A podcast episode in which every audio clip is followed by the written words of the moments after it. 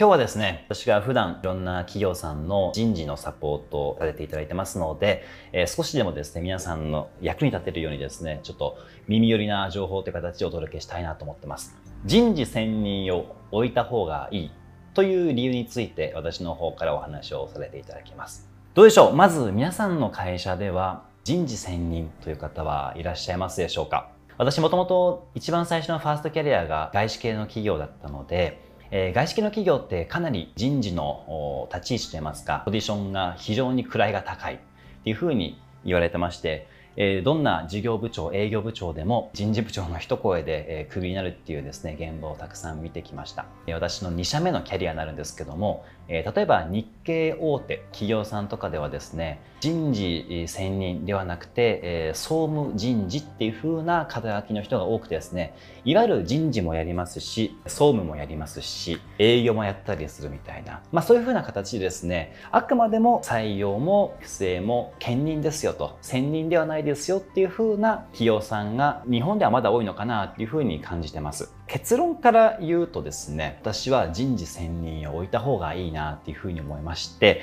まあぜひそういったところをお話しできればなというふうに思います。バックオフィスなので、やっぱり人事がコストセンターになってしまうというふうな企業さんの考え方もあると思いますので、今回のお話が参考になればいいなというふうな形でお話をします。最近ですね、えー、人事専任、プロリクルーターっていう言葉皆さん聞いたことはありますでしょうか？アメリカのいわゆるメディアだったりとかで、え、プロリクルーターが全ての職種で一番幸福度が高い。2、3年ぐらい前にプロリクルーターっていう言葉が、え、ちょっと人事界隈で一時期評判になりました。採用だったりとか、まあ、育成だったりとか、組織の専門家っていう形で、え、プロの、ま、人事っていう風な、まあ、広い講義での意味が、え、存在してますけども、ぜひですね、ちょっとそちらを外から引っ張ってくるのか、もしくは中で育て上げるのか、えー、もしくはそれを外部のいわゆる壁打ち相手といいますか経営のパートナーみたいな形で登用していくのかっていう3つの選択肢をですねぜひ検討してみてください。なんでこんなお話をするかと言いますと、もう本当に理由はただ一つで、企業のですね、ステージによって、いわゆる従業員ステージによって、必ずですね、組織のマネジメントの壁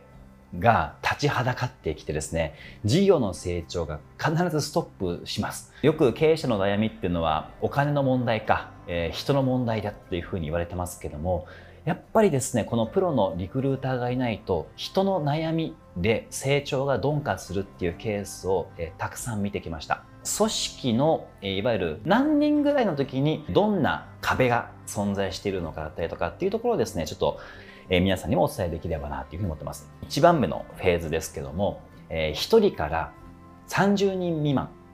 のいわゆるベンチャー企業とですね、言われるような企業さんがここに当てはまりますけども、まあ、ここのフェーズの会社っていうのは人事界隈ではもう背中のマネジメントの限界っていうふうに言われてます。カリスマ性あふれる、えー、CEO のもとでそこの訴求力だけでもうとにかく背中で引っ張っていくと。俺についてこいというふうな形で、ひたすら背中で引っ張っていくっていうところがですね、1人から大体30人ぐらいの企業さんの中で見られるようなマネジメント構造になっていきます。さっき言った通りですね、背中のマネジメントの限界になってきて、良くも悪くもルールがないので、戦闘力が高いノブシたちが集まってくるんですけども、そこのマネジメントの機能がないからこそ、違う方向を向いていたりだったりとか、少しちょっとオペレーションだったりとか、言葉の定義が違うことで、勘違いっていうかね、なんかそういうミスコミュニケーションが起こりがちっていうふうに言われてます。このタイミングで僕はですね、プロのリクルーターを入れるのが望ましいというふうに僕は思ってます。で次がですね、30人から100人ところですね。まあ、いわゆるこれもベンチャー企業の一つっていう風な、まあ、形かもしれないですけども、ここはですね、よく言われているのは、行動マニュアルでのマネジメントの限界っていう風に言われてます。やっとですね、30人増えてから、管理職という風なポジションというか、クラスがここでやっとでき始めていきます。1名から30人だと、いわゆる経営陣、それ以外は、まあ、いわゆるメンバーみたいな形が取られることが、まあ、比較的多いかなと思いますけども、えー、30人を超えるとですね、必ず中間に、えー、マネージャーと言われるような方々が必要になってきます。1人当たりマネジメントを見れる人数っていうのは6人っていうふうに言われてます。なので30人を超えると必ず管理職が設置しなきゃいけない。っていうふうな形で言われてまして、どういうふうな、え、マネジメントをされてるかというとですね、やはりもう行動レベルでの指示だったりとか、確かなオペレーション、そして誰がやっても同じクオリティになるような品質の向上というところがいわゆるこのフェーズで求められていきます。このフェーズにとっては欠かせないことなんですけども、いわゆる仕組み化ですね。仕組み化の一つのちょっと弊害ですけども、仕組みで人を動かすっていうことなので、社員の自立性が損なわれるっていう風なデメリットもあります。ミスが多い人間でも回っていくような仕組みという意味で、ここのフェーズがありますので、まあそういうふうなデメリットがあるなっていうふうな感じします。ポイントはですね、マネージャーだったりとか、次の部門長をできうるようなタレント人材を採用していくこと。これが大事なフェーズかなというふうに思ってます。次がですね、100人からだいたい200人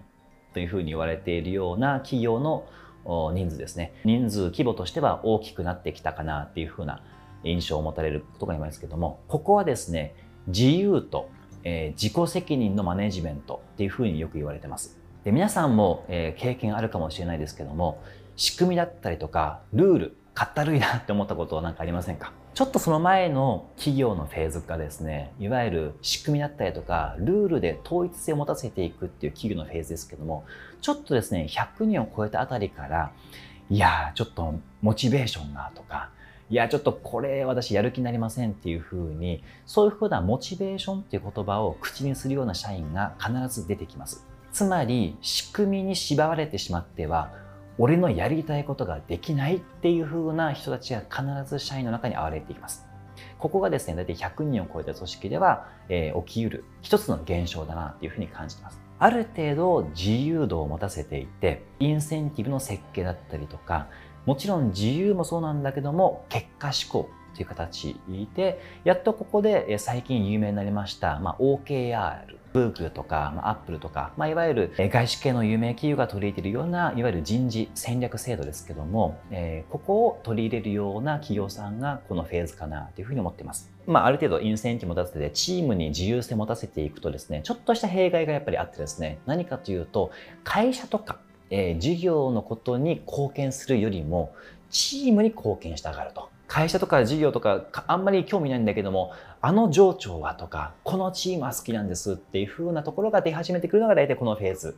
なので、えー、ここを乗り越えたならば、今度はですね、300人以上になったならば、えー、会社のミッション、ビジョン、バリューをいかに浸透していくのかっていう風なフェーズに入っていきます。えー、200人以上、まあ、300人以上からは、いわゆる文化でマネジメントっていう風なフェーズに入っていかれます。え、ミッション、ビジョン、バリューですね。え、なぜ、え、この会社存在しているのか、どういう行動理念を持っているのか、どの階層であっても、例えば経営層ではなくて部長クラス、はたまたそのマネージャー、1個下のマネージャー、そしてリーダー、メンバーっていう形ですね、どの層を切り出していても、会社のミッション、ビジョン、バリューがスラスラと出ていって、伝言ゲームが成り立っているような状態にできるっていうのが、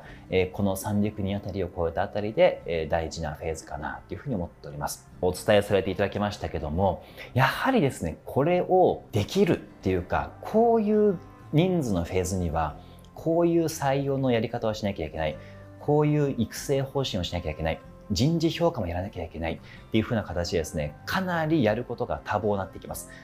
なので、私のおすすめはですね、まず最初に、1名から30名のあたりの時に必ず人事専任、人事役員、それも力のあるような方を入れた方が、私はおすすめかなというふうに思っております。事業面にやっぱり価値がいくのはですね、やっぱりしょうがないなと思っていまして、会社はご印婚さんがありますので、売上だったりとか利益、ここに目を行かせていただくのはいいなと思うんですけども、そうではない、ちょっと目に見えにくい人とか組織への価値、まあコロナの影響もありましたし、改めて、えー、マネジメントの問題、ここを皆さんの会社の中で見直されてみてはいかがでしょうか。えー、本日は人事専任を置いた方がいいという理由でお話をされていただきました。以上となります。皆さんありがとうございました。